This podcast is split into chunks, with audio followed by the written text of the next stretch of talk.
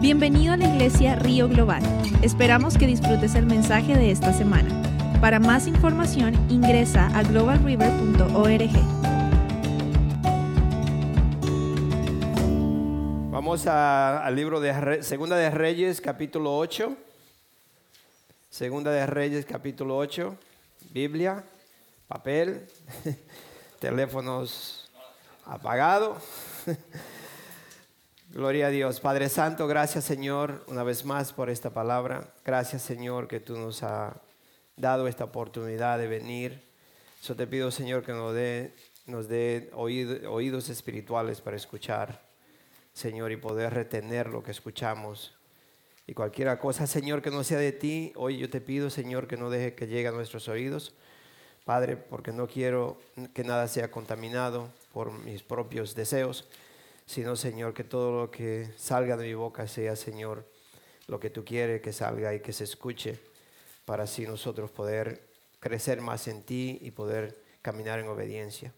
So, te damos las gracias, Señor, por esta mañana. Te lo pedimos en el nombre de tu Hijo, nuestro Señor Jesucristo. Amén. Amén. Segunda de Reyes 8.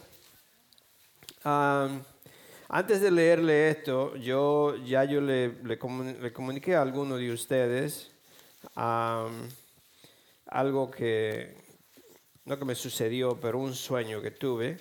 Y, y también le dije hace ya un domingo atrás o dos domingos atrás, es bueno que, bueno, eso fue un día, estábamos orando por una persona que murió aquí en la, en la iglesia y pasamos una semana de ayuno y en, eso de orando por él y todo eso, un día que estaba aquí, no escuché ninguna voz, sentí en el espíritu que Dios le iba, no- nos iba a hablar a nosotros en sueños y que debíamos tener una libreta al lado de la mesa para escribir los sueños porque casi comúnmente a uno se le olvidan los sueños, después uno no se acuerda en pedazos y no, y que tuviéramos una libreta al lado porque Dios iba a empezar a hablarnos en sueños.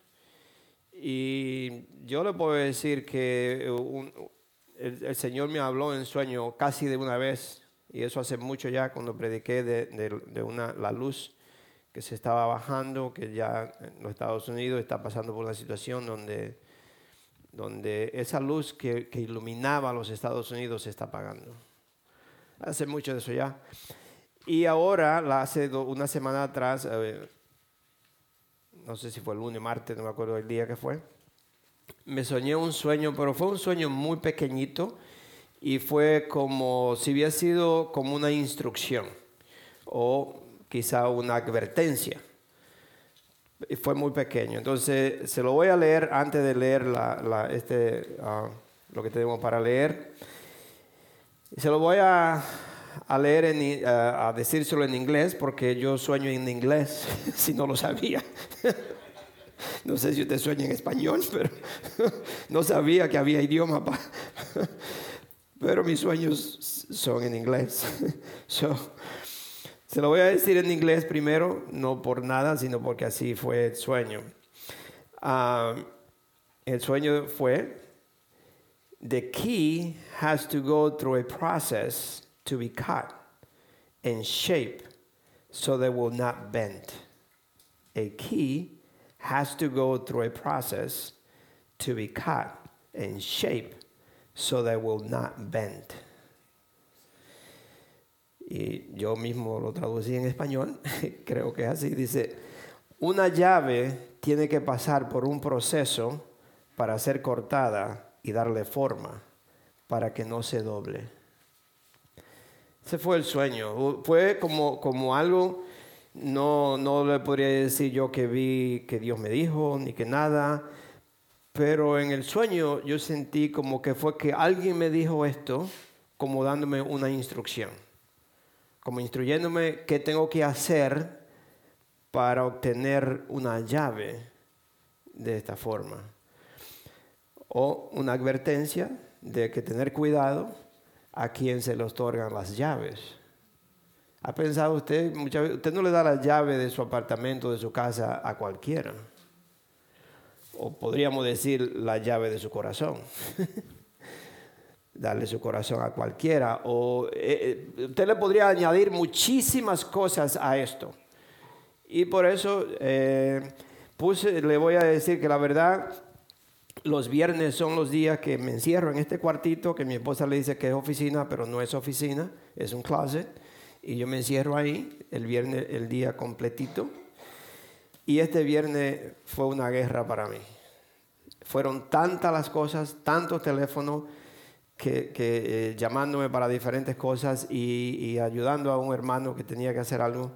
Y se me hizo casi imposible. Yo pienso que es una razón por la cual tuve ese trabajo de poder, poder como, como diría, acoplar esto, lo que le tengo que compartir hoy. So, si le sale medio, medio para allá y para acá, es porque yo creo que el enemigo no nos quiere dejar escuchar lo que Dios quiere hablar. Pero creo que, tengo un mensaje y que Dios nos va a ayudar a entenderlo y poder aplicarlo para nosotros. vamos al libro de jueces, el capítulo 8, de siete, segunda de Reyes, perdón, segunda de Reyes, segunda de Reyes, capítulo 8, del 7 al 15. Gloria a Dios que están poniendo atención, sí, reyes, reyes, pastor, no jueces. Qué bueno. Teléfonos apagados y las páginas de la Biblia, ¿no? Me gusta escuchar las hojas porque ustedes dirán que son de los antiguos, pero me gustan las hojas.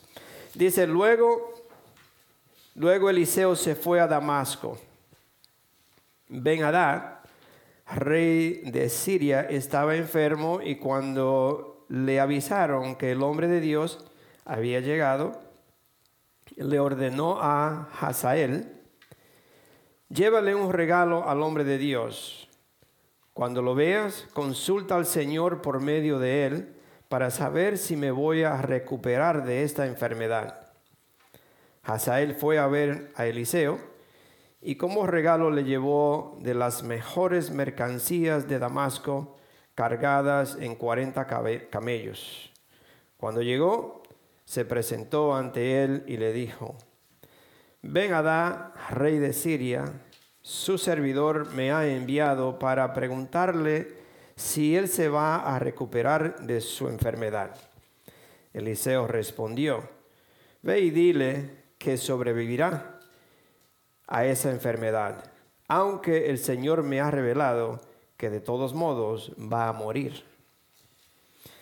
Luego Eliseo se quedó mirándolo fijamente hasta que Hazael se sintió incómodo. Entonces el hombre de Dios se echó a llorar. ¿Por qué llora mi señor? le preguntó Hazael. Porque yo sé bien que vas a causarles mucho daño a los israelitas, respondió.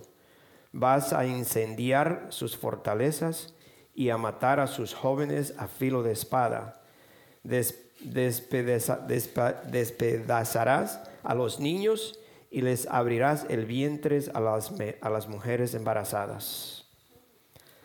Hazael exclamó, ¿qué es este servidor de usted sino un pobre perro? ¿Cómo es posible que haga tal cosa? Entonces Eliseo le reclamó, le declaró, entonces Eliseo le declaró, el Señor me ha revelado que vas a ser rey de Siria.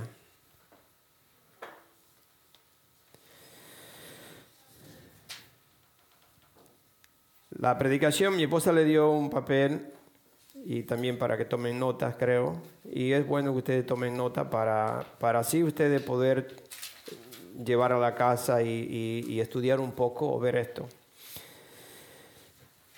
Pero antes que nada, eh, usted sabe que Dios, en Proverbios 5, 21 dice que Dios o los caminos del hombre están a la vista de Dios. Los caminos del hombre están a la vista de Dios. Dios sabe todo, los pensamientos, el corazón, lo, como una persona anda, todo está a la vista de Dios. todos sabemos que una llave es una herramienta, amén. Una llave es una herramienta que abre algo que está cerrado. Una llave es, se usa, una llave es una herramienta para, para abrir algo que está cerrado.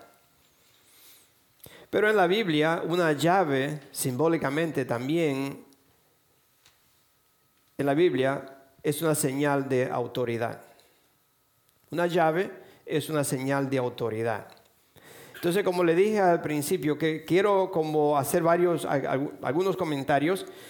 Usted sabe lo que es una llave. Entonces, una llave, específicamente, hay llave que usted se la puede dar a cualquiera. Le dice, mira, ve y abre aquella puerta y saca tal cosa, ¿no?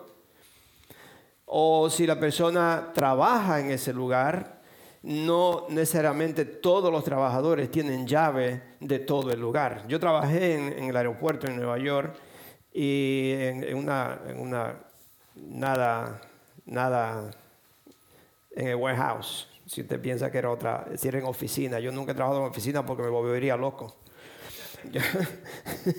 Yo, tengo que estar moviéndome para todas partes. Ah, y, y, allí habían en algunas partes, algunos, algunos que uno no, yo no podía entrar. Yo tenía el, gafete, como le dicen, la, y llave para hacer algunas cosas, pero habían, habían partes que yo no, solamente el supervisor. Sí, solamente el supervisor podía entrar ahí. No sé cuánto tenían la llave. Yo sé que habían partes que solamente personas específicas podían entrar ahí. Y si entraba tenía que eh, documentar todo, la hora que entró, la hora que salió y qué sacó de allí. Todo y tenía que escribirlo y no solamente que habían cámaras que, que miraban todo, pero estaba totalmente todo registrado, es decir, muy estricto. So, no todo, no cualquiera podía tener esa llave. Me imagino que había en otro lugar todavía peor. Quizás ni, ni los supervisores tenían llave, solamente los jefes grandes.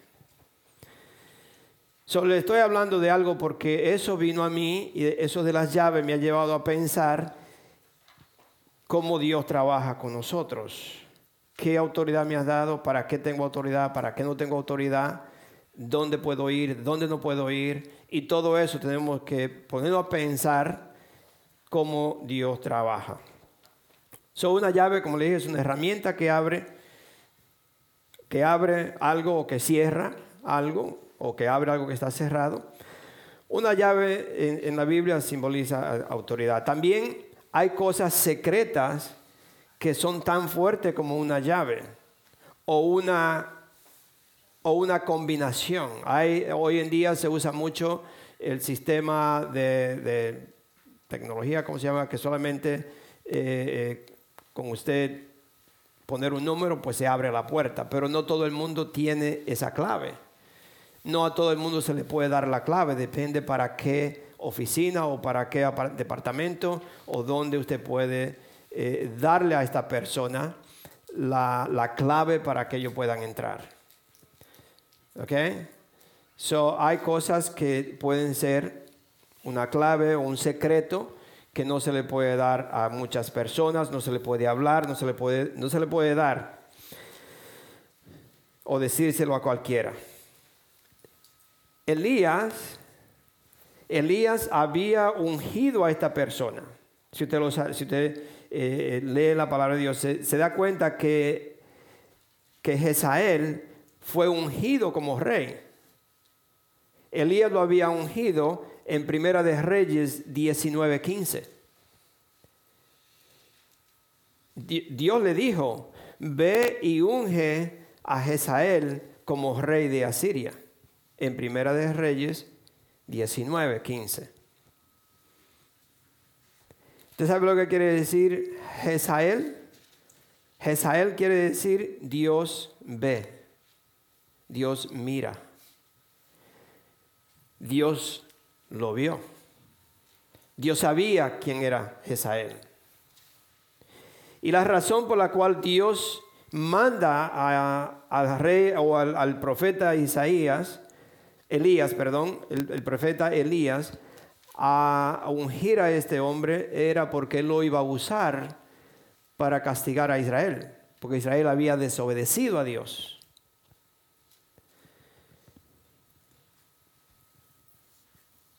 Dios ve, Dios mira.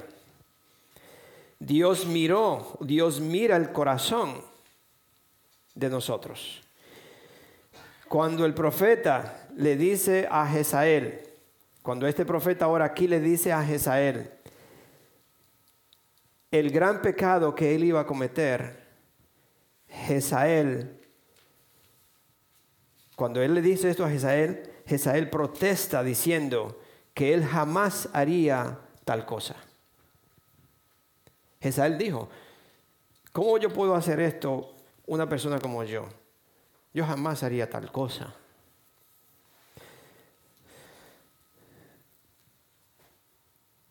¿Sabe lo que pasa?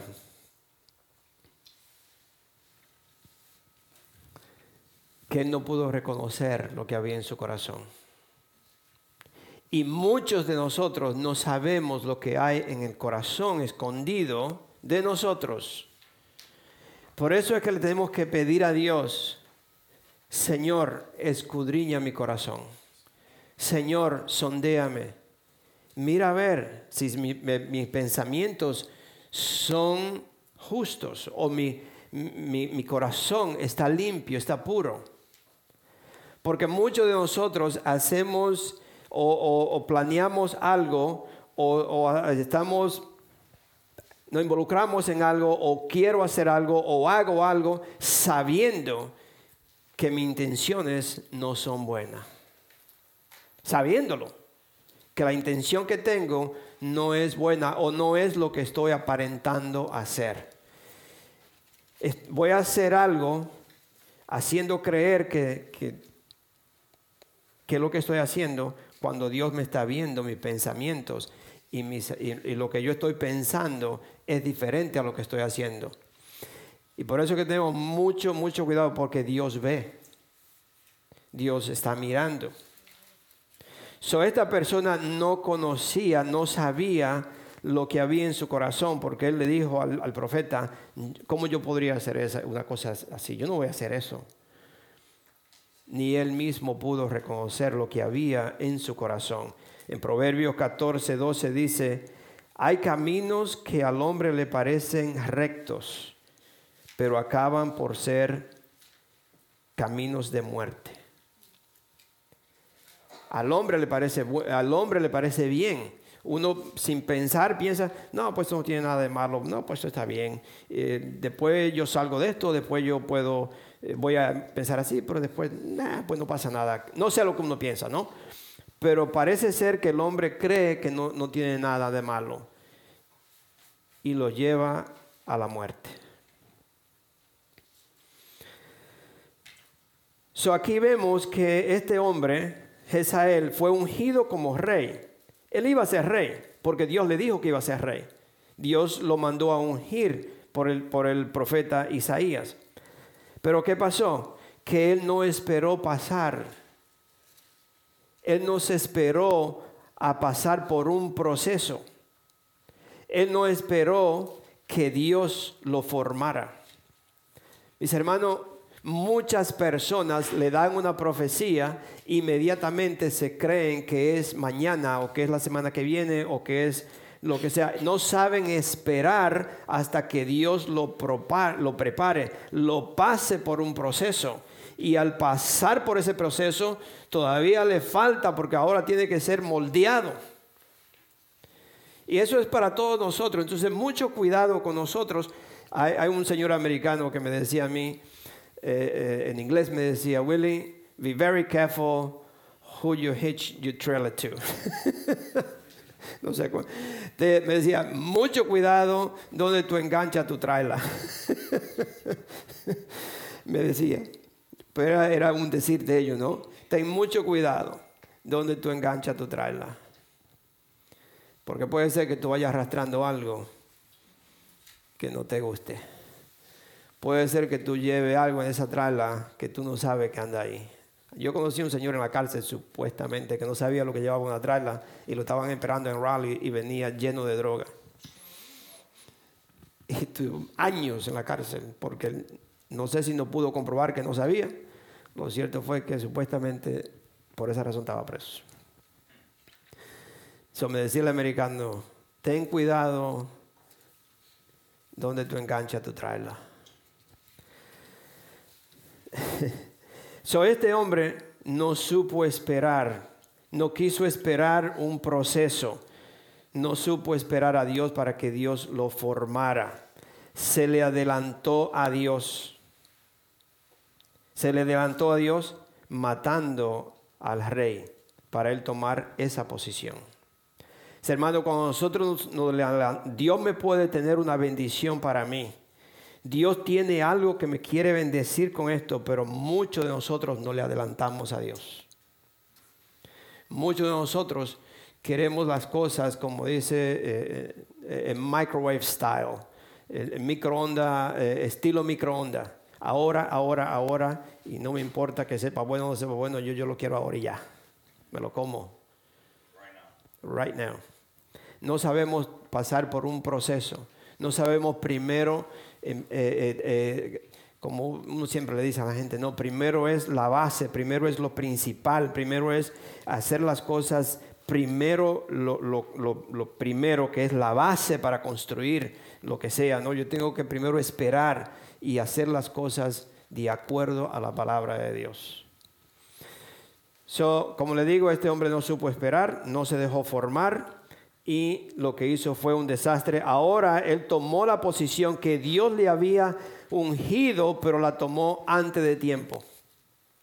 Y al tomarla antes de tiempo era ilegítima, es decir, que no la, no la tomó como Dios, se la como Dios se, la, se la, le iba a bendecir, ahora él la tomó a la fuerza. Y como era la fuerza, no era un rey legítimo. Él se puso allí porque mató al otro rey. Y le quiero eh, decir esto para que usted vea la diferencia en este rey con el rey David. Hay una diferencia muy grande la diferencia de, este rey Hazael con el rey David. Mira lo que dice en primera de Samuel 26. Para que usted vea cuando Dios, cuando uno espera un proceso, Dios bendice. Pero como, como esta persona, Dios lo vio y sabía que no tenía un corazón noble, Dios lo sabía, pero Dios lo quería usar Primera, que le dije, primera de Samuel 26, 26 del 7 al, al 11 creo. 7, 11 yo tengo aquí, pero está bien. Ah,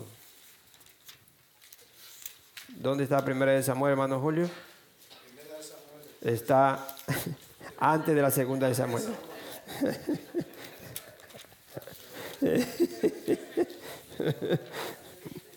ok. Siete.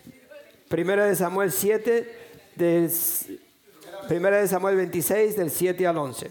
7 a 11. 11, 12, lo que sea. Ok. ¿Están ahí? David y Abisai llegaron esa noche y vieron a Saúl dormido en medio del campamento, con su lanza hincada en tierra a su cabecera.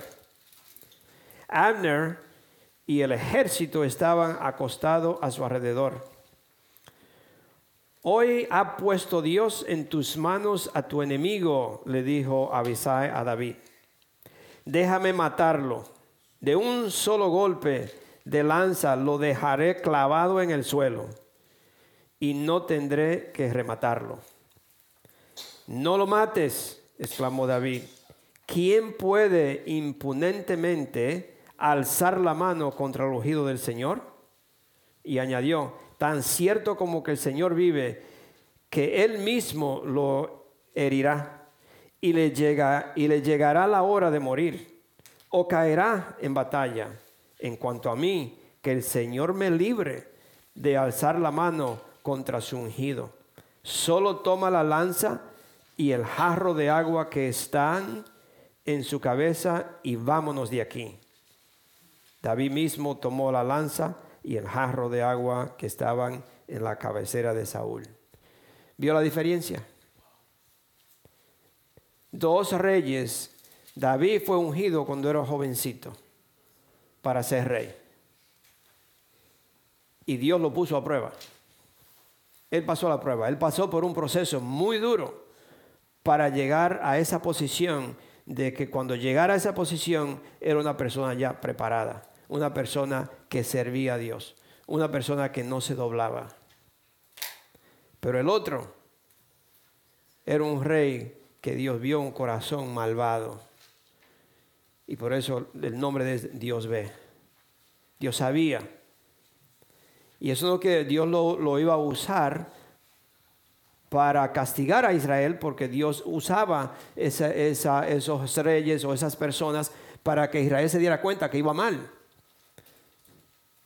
Pero él se le adelantó a Dios. Y ahora todo lo que hacía, Dios lo veía y lo veía ahora no como, como quien dice, te usé para esto, sino que ahora te voy a castigar a ti también, porque todo lo que está haciendo lo está haciendo diabólicamente.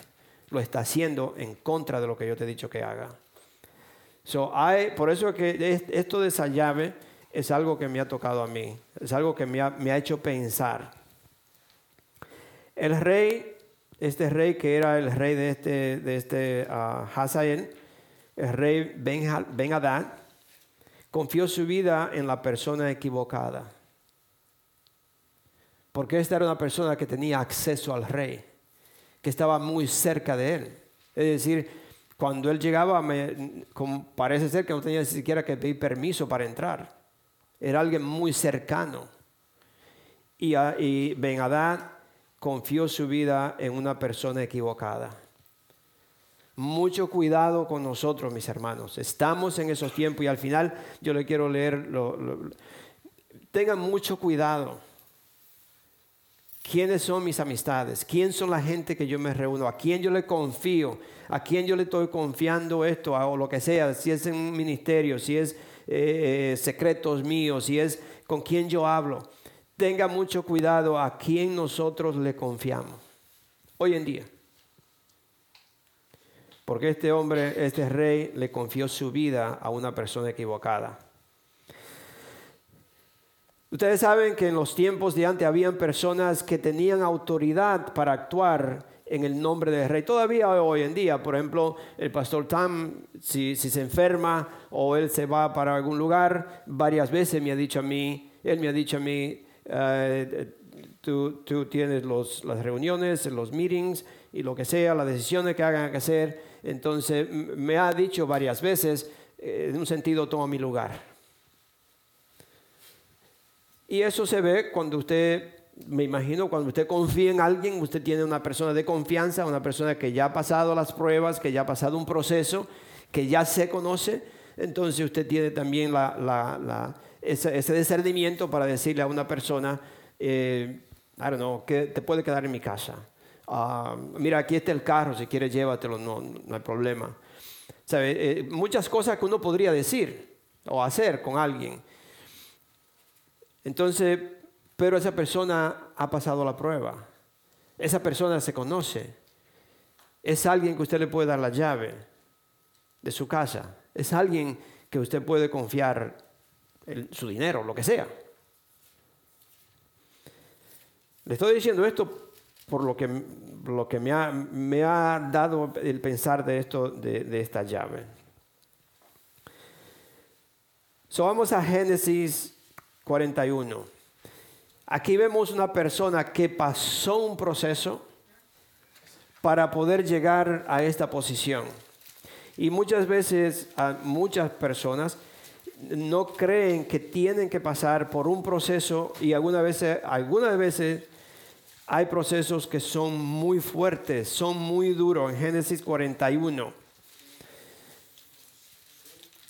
es eh, procesos que no necesariamente yo diría, para llegar a esa posición yo también pasaría por eso, no sé, pero son, son procesos algunas veces que son bien fuertes, pero si yo voy a llegar a una posición, depende a la posición que yo vaya a tener. Si usted solamente viene a limpiar a la iglesia, puede ser que usted solamente tenga la llave de aquí nada más. Porque usted solamente eh, eh, todavía lo único que hace es limpiar aquí nada más, ¿no? Quizá usted no tiene la llave de la oficina. Porque hay personas que le dan allá a la oficina y en vez de hacer lo que van a hacer, van a ver todos los papeles de, lo que hay en la oficina. y, como dicen, como ustedes me enseñaron a mí, yo soy dominicano, mexicano y, Honduras y Colombia. So, algunas veces me salen palabras de todas partes. Pero yo he escuchado por ahí que dicen metiche, no sé si son mexicanos, ¿no? Hondureño.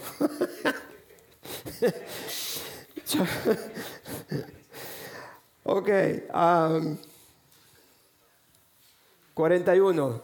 Génesis 41, del 41 al 44. Dice, así que el faraón le informó a José, mira, yo te pongo a cargo de todo el territorio de Egipto.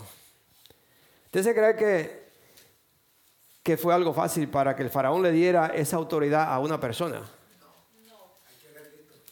Ah, hay que leer la historia para que usted entienda el proceso que tuvo que pasar para llegar a que alguien confiara en él de esa forma. Así que el faraón le informó a José, mira, yo, yo te pongo en cargo de todo el territorio de Egipto. De inmediato el faraón se quitó el anillo, el anillo oficial, y se lo puso a José hizo que lo vistieran con ropas de lino fino y que le pusieran un collar de oro en el cuello.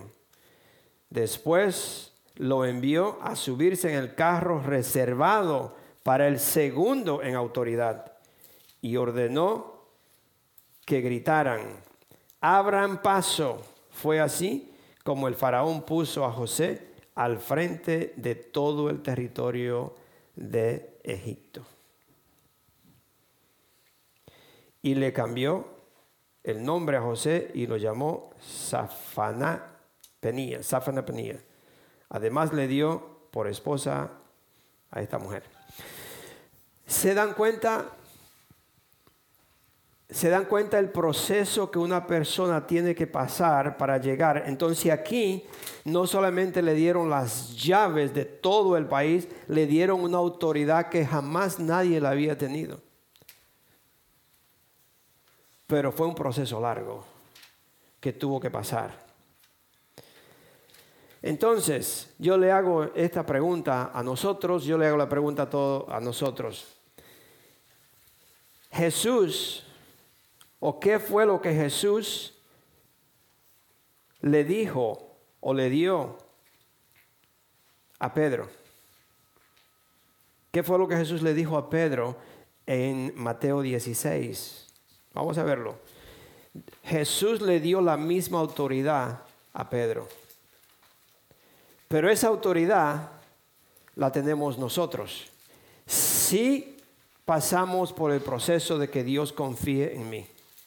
Ahí es donde va que muchos todavía no están sirviendo, aunque Dios le ha llamado porque no, no quieren pasar por el proceso, no, no en verdad se rinden a Dios para pasar por un proceso donde Dios me molde, donde Dios me corte, donde Dios me, haga pasar por ese fuego, para que entonces Él pueda confiar en lo que me va a dar, en lo que se me diga. Mateo 16, 16 al 19. No se me duerman. ¿Se me duermen? No se me duerman porque alguien puede ser que le dé la llave suya a otro.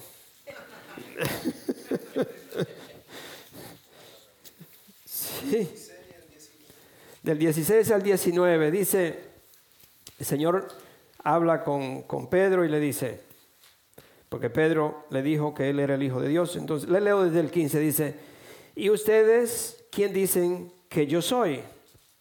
Le leo del 15 al, al 18 al 19, perdón. Dice, entonces, ¿quién dicen ustedes? ¿Quién dicen que yo soy? Tú eres el Cristo, el Hijo del Dios viviente, afirmó Simón Pedro. Dichoso tú, Simón, hijo de Jonás, le dijo Jesús, porque eso no te lo reveló ningún mortal, sino mi Padre que está en el cielo. Yo te digo que tú eres Pedro, y sobre esta piedra edificaré mi iglesia y las puertas del reino de la muerte no prevalecerán contra ella. Te daré las llaves del cielo, del reino, perdón, te, te daré las llaves donde yo estoy. Te daré las llaves del reino de los cielos. Todo lo que ates en la tierra quedará atado en el cielo. Y todo lo que desates en la tierra quedará, quedará desatados en el cielo. Luego les ordenó a los discípulos que no dijeran nada, que no dijeran a nadie lo que él era, que él era el Cristo. ¿Se dan cuenta la autoridad que Dios le dio a, Pedro? Nosotros tenemos esa autoridad. Nosotros como hijos de Dios, mis hermanos, tenemos esa autoridad, porque Dios le dio esa autoridad a todo aquel que confiesa a Cristo como Señor y Salvador, a todo aquel que reconoce que Cristo es el Hijo de Dios. Nosotros la tenemos, nosotros la podemos tener, pero tenemos que pasar por un proceso. No, no le podemos adelantar a Dios y decir, ya, yo quiero ser, y empezar como a discutir una posición o a ganar una posición o a quitar a alguien para yo tener algo. Porque entonces es ilegítimo, es ilegit, como dicen, ilegal. ¿Qué pasó aquí? Inmediatamente Pedro tuvo esa revelación y Cristo le dice, a ti te voy a dar las llaves del cielo para esto y para esto. Ahí empezó el proceso, mis hermanos. Ahí empieza el ataque. Ahí empieza Dios a moldearme, porque ahí viene los problemas en la casa con la mujer, los problemas en la casa con los hijos, los problemas en el trabajo con los trabajadores, el problema en la calle con esto. Y vienen todas las cosas porque Dios me está moldeando. Y muchos no pasan la prueba, muchos se doblan. Y por eso te ve, si, si una llave no pasa la prueba y se dobla, no la pueden usar, la tiran. Entonces hay que pasar una prueba para servirle a Dios y muchos no la pasan. Muchísimos no la pasan. No quieren tampoco, hay otros que no quieren. Son pruebas, mis hermanos, que estamos pasando, que ustedes van a pasar, que todos tenemos que pasar para servirle a Dios. Y si esa prueba no se pasa, usted puede pedir y querer y que y dice que por qué no me ponen, por qué no me dicen, por qué a mí no me dejan y por qué y por qué porque usted no pasa la prueba. Y puede ser que la prueba, la primera prueba puede ser en la casa. La primera prueba empieza en la casa. Porque allí se sabe siempre a usted le puede servir a Dios sí o no.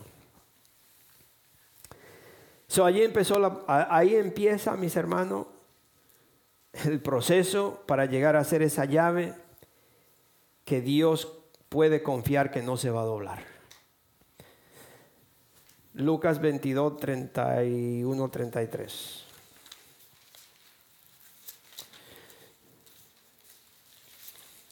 Yo le voy a hacer una pregunta ahorita, ¿ok?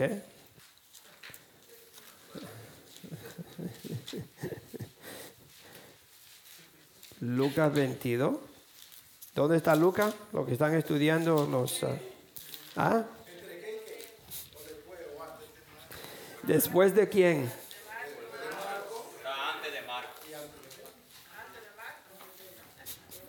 Están por todas partes. Acuérdense que se está grabando esto y lo, y lo están escuchando lo que usted diga.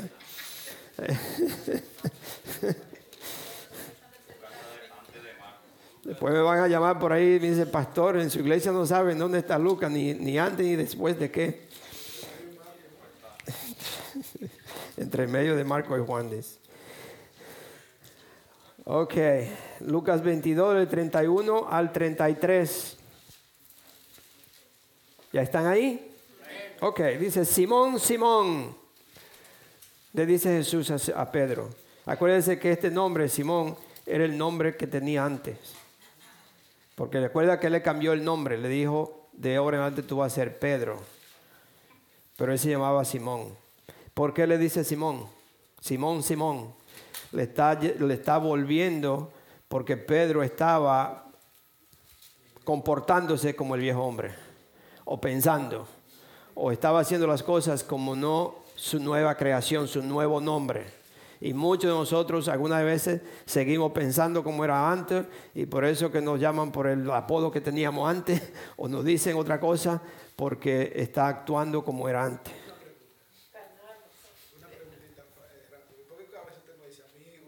Amigo, amigo, yo no le dije que, que, yo no le dije eso, digo, amigo, eso no fue lo que le dije.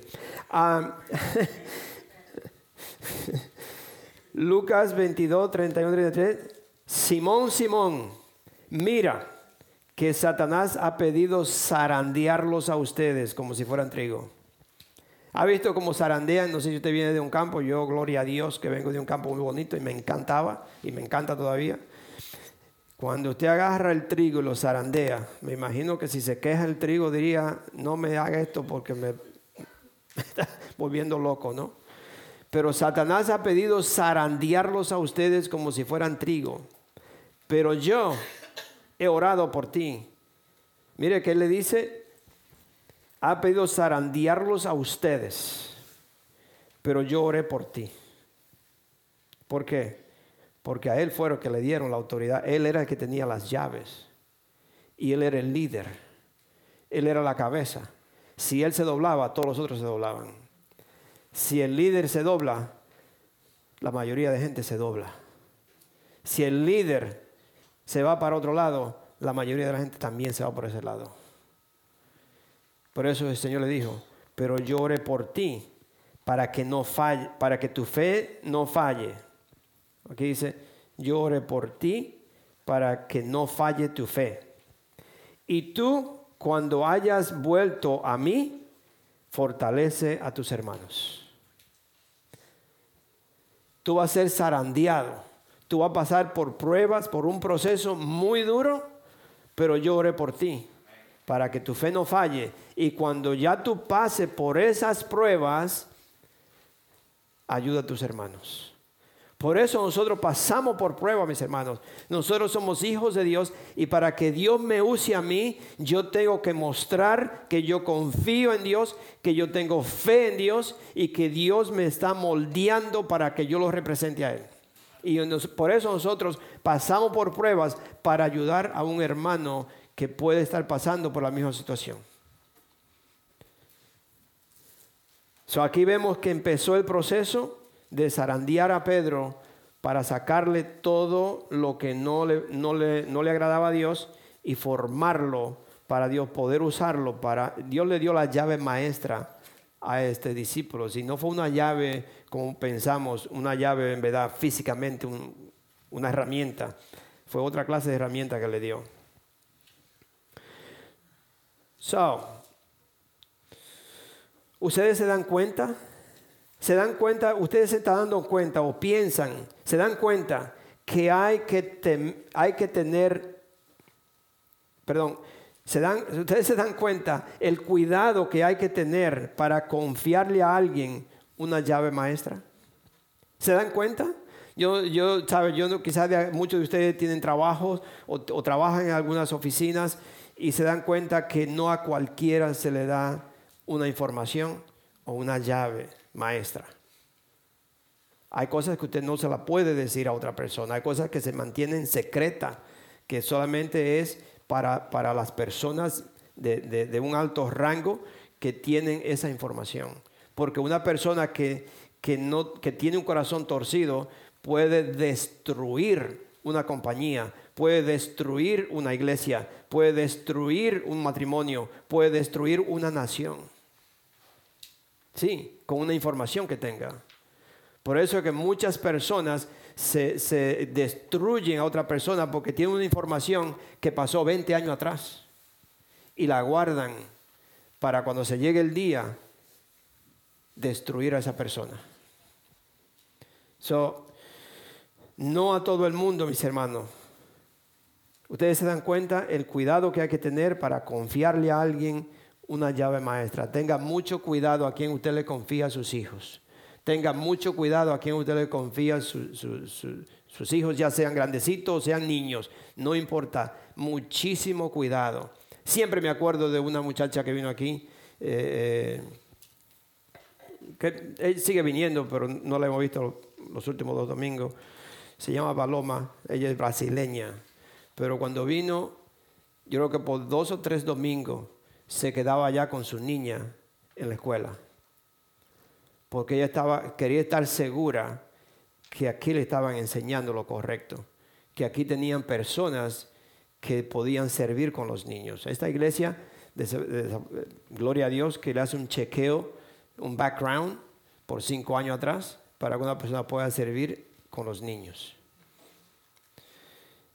Y yo le aplaudí eso a ella. Le digo, me, encanta eso porque una mamá, una persona, donde quiera, sea una iglesia, donde quiera que sea, usted tiene que cuidar a sus hijos. Usted tiene que ver por ellos. Y, eso fue algo que a mí me encantó de ella. Y, y, nosotros tenemos que saber a quién yo le voy a confiar esta joya preciosa. A quién yo le voy a confiar esta llave. A quién yo le voy a confiar estos secretos. No, le estoy diciendo secretos de cosas malas, sino le estoy diciendo cosas que nosotros tenemos que tener mucho cuidado a quién yo le voy a pasar esta información. En um, Mateo 13:10, Mateo 13:10, todavía falta un poquito, así que puede ser que terminemos. Mateo 13:10. Mateo, el primer libro del Nuevo Testamento.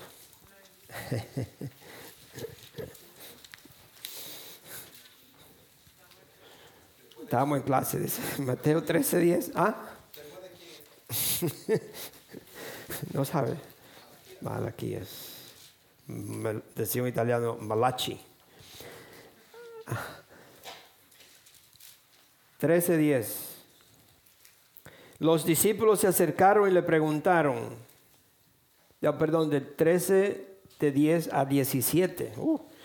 Dice, los discípulos se acercaron y le preguntaron, ¿por qué le hablas a la gente en parábolas?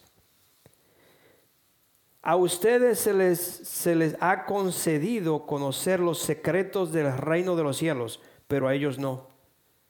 A ustedes, nosotros, los hijos de Dios, se le ha concedido conocer los secretos del cielo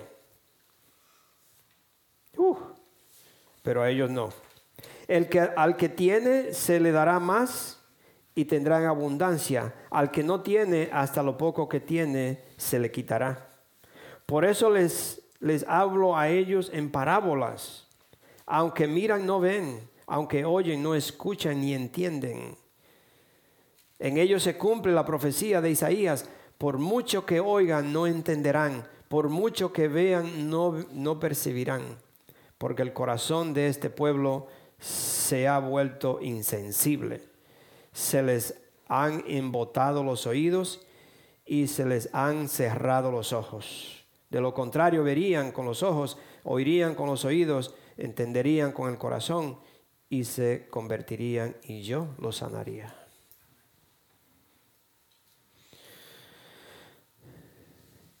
Yo quiero que usted le ponga atención este, a esta leyenda aquí y mire de nuevo el versículo 12. Vea de nuevo el versículo, dice, al que tiene se le dará más y tendrá en abundancia, al que no tiene, hasta lo poco que tiene se le quitará. ¿Qué nos está diciendo, mis hermanos? Eso nos está diciendo que hay que ser responsable y saber usar, usar bien lo que Dios nos ha confiado ustedes, nosotros, ustedes que están empezando, ya yo estoy viejito y gloria a Dios, yo, sabe, todavía me falta muchísimo, pero aquí estoy, ¿no? Sirviéndole al Señor. Pero ustedes que están empezando, ustedes tienen que ser responsables y saber usar lo que Dios les ha dado.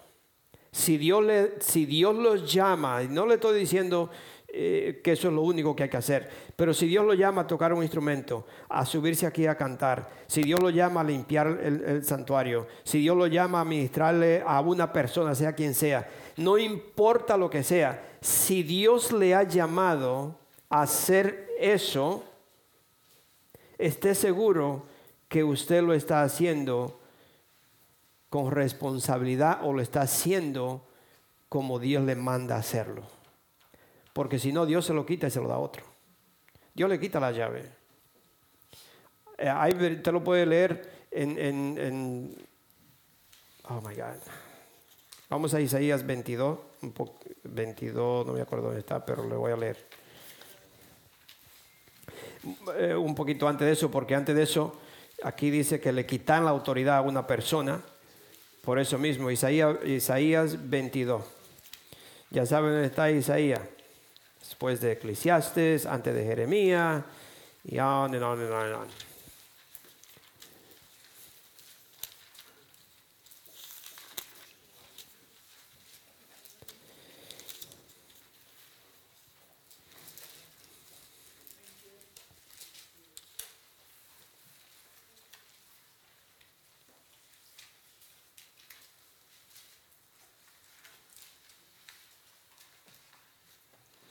Dice, le voy a leer desde el 12 y después le, brinco otra vez. Por aquí dice, en aquel día el Señor, el Señor Todopoderoso los llamó, pero mira, oigo, ok, del 14. El Señor Todopoderoso me reveló al oído, no se te perdonará este pecado hasta el día de tu muerte le digo yo al Señor, el Señor Todopoderoso, así dice el Señor, el Señor Todopoderoso, ve en contra, aquí esto, esto es lo que le quiero leer, dice del 15 para abajo, dice, así dice el Señor, el Señor Todopoderoso, ve a encontrarte con Sebna, el mayordomo que está a cargo del palacio, y dile, ¿qué haces aquí? ¿Quién te dio permiso para cavarte aquí un sepulcro. Esta persona había tomado una posición o se puso en un lugar o estaba puesto en este lugar, pero estaba haciendo algo que no le habían dado permiso a hacerlo. Es decir, asumió una autoridad que no era de él o agarró algo que no, que, que no era de él, que no debía de hacerlo. ¿Quién? Dice, ¿qué haces aquí? ¿Quién te dio permiso para cavarte aquí un sepulcro? ¿Por qué tallas en las alturas tu lugar de reposo y lo esculpes en la roca? Mira, mira, hombre poderoso, el Señor está a punto de agarrarte y arrojarte con violencia. Te hará rodar como pelota y te lanzará, te lanzará a una tierra inmensa allí morirás, allí quedarán tus gloriosos carros de combate. Será la vergüenza de la casa de tu Señor. ¿Por qué? Porque esta persona te hizo, se hizo de él una autoridad, se hizo de él un dueño de algo que no era de él. Y aquí entonces, en el versículo del, 20 al 22 dice, en aquel día llamaré a mi siervo Eliaquín, hijo de Hilquias, le pondré tu túnica, le colocaré tu, cinto y le daré tu autoridad. Será como un padre para los habitantes de Jerusalén y para la tribu de Judá. Sobre sus hombros pondré la llave de la casa de David. Lo que él abra, nadie podrá cerrarlo. Lo que él cierre, nadie podrá abrirlo. Le quitó la autoridad a una persona que estaba puesta allí, tenía autoridad, pero no para hacer lo que estaba haciendo. Y por eso que nosotros, yo tengo que hacer lo que Dios me manda hacer, porque si no Dios me lo va a quitar. Dios va a poner a otra persona si yo abuso de esa autoridad, si yo abuso de la posición que Dios me ha dado. Por eso hay que tener mucho cuidado. Yo no le estoy diciendo esto para, eh, solamente le estoy diciendo, esta predicación y, anduve por todas partes, es por, el sueño que tuve y porque siento que no solamente era una instrucción, pero como una advertencia para todos nosotros. Yo quiero que esta iglesia crezca, crezca. Yo quiero que esta iglesia madure. Yo quiero que esta iglesia empecemos a trabajar como una llave que podemos abrir todas las puertas, que donde quiera que vamos, aquí hay, aquí hay un hijo de Dios que ya se conoce, que ya puede trabajar, que ya puede agarrar el micrófono, que ya puede cantar, aquí hay un eh, que puede pasar al frente a orar, que lo puedo mandar a visitar a un enfermo, que lo puedo mandar a visitar una, una pareja y hablarle. ¿Sabe? Que nosotros podemos crecer. Pero sí, pero tenemos, tenemos en verdad que probar esto. Yo le voy a leer varias partes, aquí lo dice, hay que probar para saber que esta persona está capacitada para esto. Entonces no es solamente en la iglesia, esto, esto es para todo, para todo, en su casa, en su trabajo, donde quiera que usted ande, a quién usted confía, a quién usted puede estar seguro de que usted confía en esta persona. So, ese versículo 12, eh, por eso le dije, ponga la atención a ese versículo 12 de Mateo 13.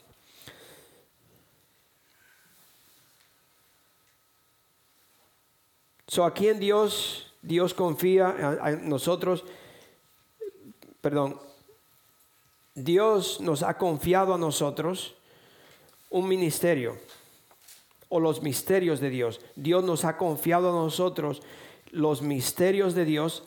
Dios nos ha confiado a nosotros algo que, que Dios no le confía al mundo. Y por eso fue que él dice, ¿por qué le habla a ellos en parábolas? Porque Dios no confía en el mundo, Dios confía solamente en aquellos que aceptan a Cristo como Señor y Salvador. Él confía los misterios de Dios, Él confía en nosotros los secretos de Dios, los secretos del cielo. Por eso dice que cosas, hay cosas secretas que le pertenecen a Dios, pero otras Él no las revela a nosotros. Y es para nosotros y para nuestros hijos. Deuteronomio 29, 29. Y aquí está en Colosenses 1. Vamos a Colosenses. No le quiero preguntar dónde está, pero ya ustedes saben.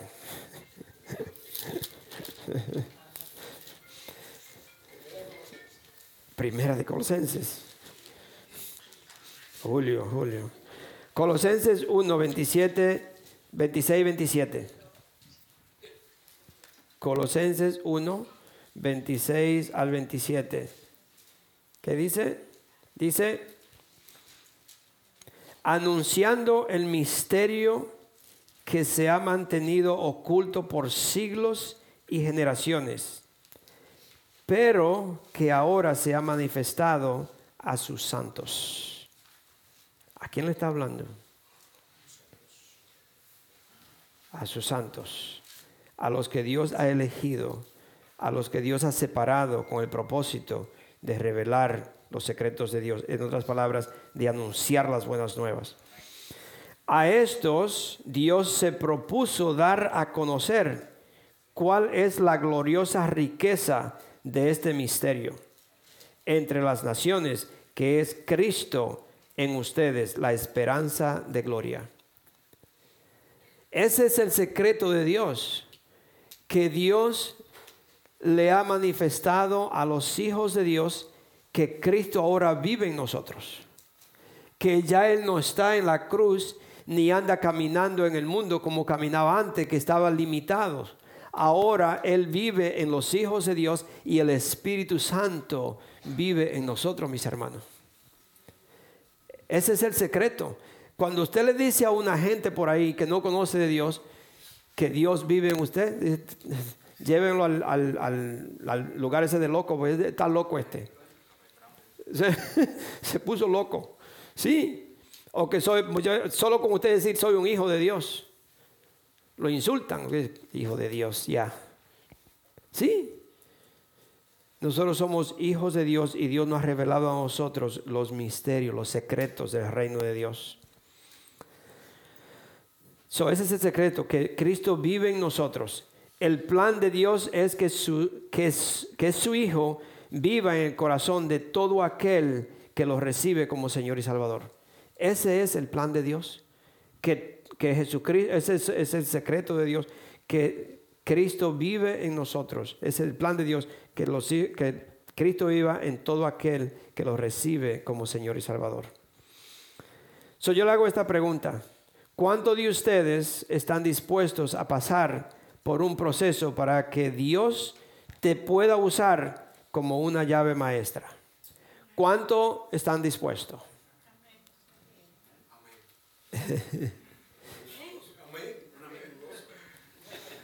Amén aquí, amén allá, amén por aquí, amén. Ah, yo lo que le puedo decir, prepárense para el proceso. Acuérdense que yo le dije, no solamente que Dios ve, Dios oye. Y nosotros tenemos que estar seguros, yo tengo, yo le quiero servir a Dios. Yo quiero ser un ejemplo para mi familia, yo quiero ser un ejemplo en mi trabajo, yo quiero ser un ejemplo en mis vecinos, yo quiero representar a Dios donde quiera que esté.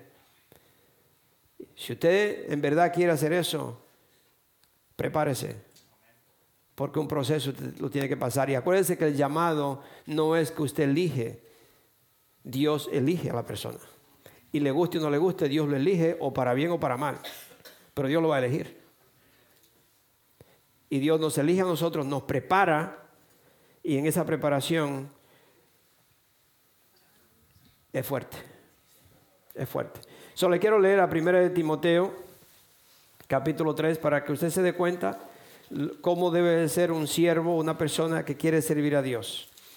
Para que vaya aprendiendo a cómo empezar a hacer las cosas, a comportarse cuando le pidan que haga algo, se sabe si usted va a servir sí o no, porque eh, muchas veces la, forma de contestar o la forma de hacer las cosas se puede captar que usted no está preparado o no quiere. Primera de Timoteo capítulo 3, capítulo, versículo del 1 al 15 le leo. Dice, se dice y es verdad que si alguno desea ser obispo, a noble función aspira. Yo le quiero decir que un obispo es como un anciano de la iglesia, una persona que se le encargan varias familias y esta persona viene a ser, por decir así, como si fuera un pastor para para estas familias. Usted le cuida, cuida esta familia, usted se encarga de que están en la iglesia los domingos, de que cuando hay actividades en la iglesia, usted mira a ver quién le faltó y quién no vino y tiene que averiguar por qué no vino, qué, pasó, qué no estaba. Cuando hay cosas que hacer en la iglesia, usted se encarga de, llamar a estas personas, de decirle, mira, esta tarde hay unas actividades que tenemos que limpiar, tenemos que hacer esto, trae a fulano, trae a fulana, vengan y lo espero aquí. Cuando hay una necesidad, usted se encarga de ayudar a esas personas o traer esa necesidad a la iglesia. La iglesia ayuda a esas personas. Usted lo visita en la casa, usted lo, visita en el hospital. Es decir, que usted está encargado de, una, de varias familias. Eso era el trabajo de un obispo. Y todo eso lo hacía para el crecimiento de la iglesia. No era para que después usted se llevara esos cinco y nosotros ya, yo, puedo, yo soy pastor de ustedes y ya no tenemos que ir a la iglesia porque nosotros somos yo sé igual que el pastor. O, ellos le dicen a la persona, no, pero ¿por qué usted puede ser mi pastor? Porque usted me, me gusta. Todo eso pasa. Entonces, ¿está pasando la prueba o no está pasando la prueba? Y eso es, eso es lo que hay que tener mucho cuidado, mis hermanos. Un obispo, ese es el trabajo de un obispo. Noble función aspira, dice. Así que el obispo debe ser intachable esposo de una sola mujer, moderado, sensato, respetable, hospitalario, capaz de enseñar.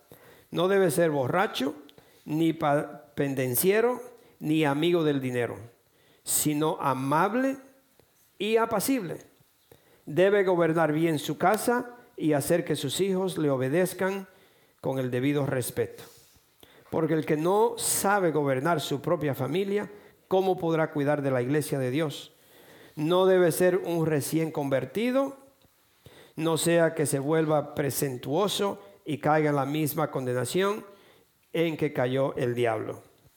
Se requiere además que hablen bien de él los que no pertenecen a la iglesia, para que no caiga en descrédito y en la trampa del diablo. Si que una persona quiere servir en la iglesia, no solamente que, que hay un conocimiento en la iglesia de quién es la persona, pero la gente que no conoce de Dios tengan algo bueno que decir de esa persona, que no tengan cosas malas que decir.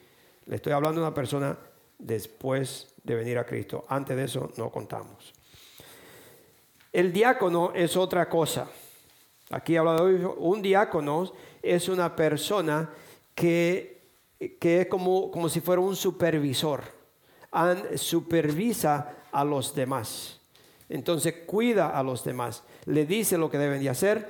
Por ejemplo, vamos a decir con los sugieres. Si un diácono se encarga de los sugieres, esta persona eh, está seguro que eh, le da todas las tareas, está seguro que la iglesia está limpia, está seguro que cuando se van dejan todo limpio, cuando llegan que todo está funcionando. Eh, hoy, en día el ujier en verdad no hace el trabajo que, que está supuestamente a hacer.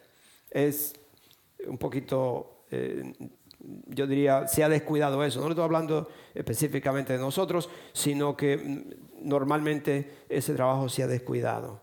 El diácono tiene una función muy especial y es un trabajo, yo diría, uno de los, una de las posiciones que se podría apreciar más, porque usted es la primera cara que, las personas que, que, llegan a la iglesia ven. Y si usted tiene una, una cara como que se levantó del lado equivocado de la cama, no venga ese día. Porque eh, usted es la primera cara que van a ver. Imagínense que usted llega a, una casa y lo encuentren así, te decir, no, aquí no regreso yo. no, hombre. So, el, el, diácono igualmente debe ser honorable, sinceros, no amigos del mucho vino, ni codiciosos de las ganancias malavidas. Deben guardar con una conciencia limpia las grandes verdades de la fe, que primero sean puestos a prueba y después, si no hay nada que reprocharles, que sirvan como diáconos. Primero tienen que pasar por unas pruebas. Hay que probarlo. Y no son pruebas en escrito. Usted no deme un examen y usted lo pasó y sí, sí, sí, sí, sí, sí. No, no, pruebas. Hay que probarlo hay que pucharle del lado que no le gusta para ver si, para ver si es verdad que puede. ¿Ya visto? Yo, eh, lo yo lo he visto en la televisión, pero también mi, mi yerno, él, él, es policía en Nueva York y cuando él, cuando él pasó por el entrenamiento, él dice que fue horrible, porque eh, es cierto que le, le, le, quitan el enojo, lo hacen, le, le hacen de todo para que se enoje. Porque imagínense una persona enojona con un revólver. Sí, imagínense una persona, un policía que, se enojan solo con lo miren y con un revólver en la mano. Va a ser un desastre. Entonces hay que quitarle todo ese enojo, todo ese, lo que tenga para que pueda ser un policía. Y eso es lo que está diciendo aquí. Hay que probar la persona para ver si es cierto que puede servir. Ser probado en todas áreas.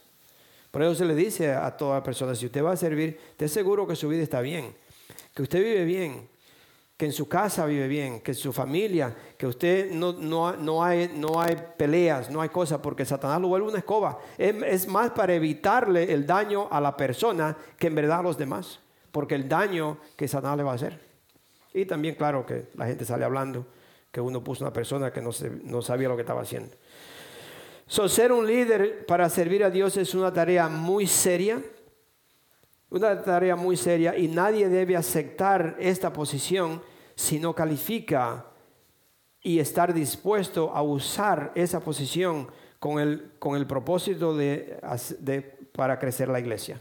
Si usted no está preparado, en verdad no se siente preparado, en verdad piensa que, que le falta esto, Mejor dígalo y diga, no, ¿sabes qué? Yo todavía no estoy preparado para esto. Yo tengo que, que me da cambiar mi vida. Todavía yo tengo situaciones que no, no están bien. Y pastor, ayúdenme en esto. Sí, yo quiero, pero mire, me está pasando esto y esto. Ok, vamos a trabajar en esto. Yo te voy a ayudar. ¿Cómo, cómo quiere cambiar esto? Tiene que cambiar esto de esta forma, de esta forma, de esta forma, de esta forma. Tiene que hacer esto, esto y esto y esto. Desafortunadamente, muchas veces no hacemos el homework. right, Nilsa? No hacen el homework. no hacen la tarea. Y por eso el proceso es más largo. Por eso eh, el, trabajo se, dilata más tiempo porque no, no, no hace el homework, no hace el trabajo que se le dice para poder... Se le habla a las personas. Cuando nosotros tenemos eh, eh, le ministramos a muchas personas y uno le dice, mira, para que esto funcione, tú tienes que hacer esto y esto y esto. Lo primero que yo le digo cuando le, hablamos a las personas que se van a casar, le digo, mira, lo primero que tienes que hacer es darte cuenta que el matrimonio está diseñado para matarte. Si tú no mueres al, al yo, no te cases, porque ya tú no te perteneces. Le pertenece a la otra persona, te guste o no te guste, así lo dice la Biblia. Y si no estás dispuesto a eso, no te cases entonces. Porque tu cuerpo no te pertenece, ni el tuyo ni el de él. Uno solo. Así es que hay que morir. So, ¿Están dispuestos a pasar por estas pruebas? Yo creo que sí. Y si usted está dispuesto, entonces vamos a seguir. Ah, en Hechos 6, que no le voy a leer, en Hechos 6, ahí vemos que fueron personas elegidas y, fueron elegidas solamente para servir, a servir a las personas, pero aún así estas personas tuvieron que pasar por pruebas y tenían que ser personas en verdad llenas del Espíritu Santo para que le pudieran servir sirviendo comida. Imagínense, para servir comida tenían que ser personas totalmente entregadas a Dios y llenos del Espíritu Santo. hasta para eso. No es fácil servir a la gente, ¿sí o no? si usted no tiene el Espíritu Santo, algunas veces que uno se siente como, como decía Moisés, Señor, esta gente que me diste.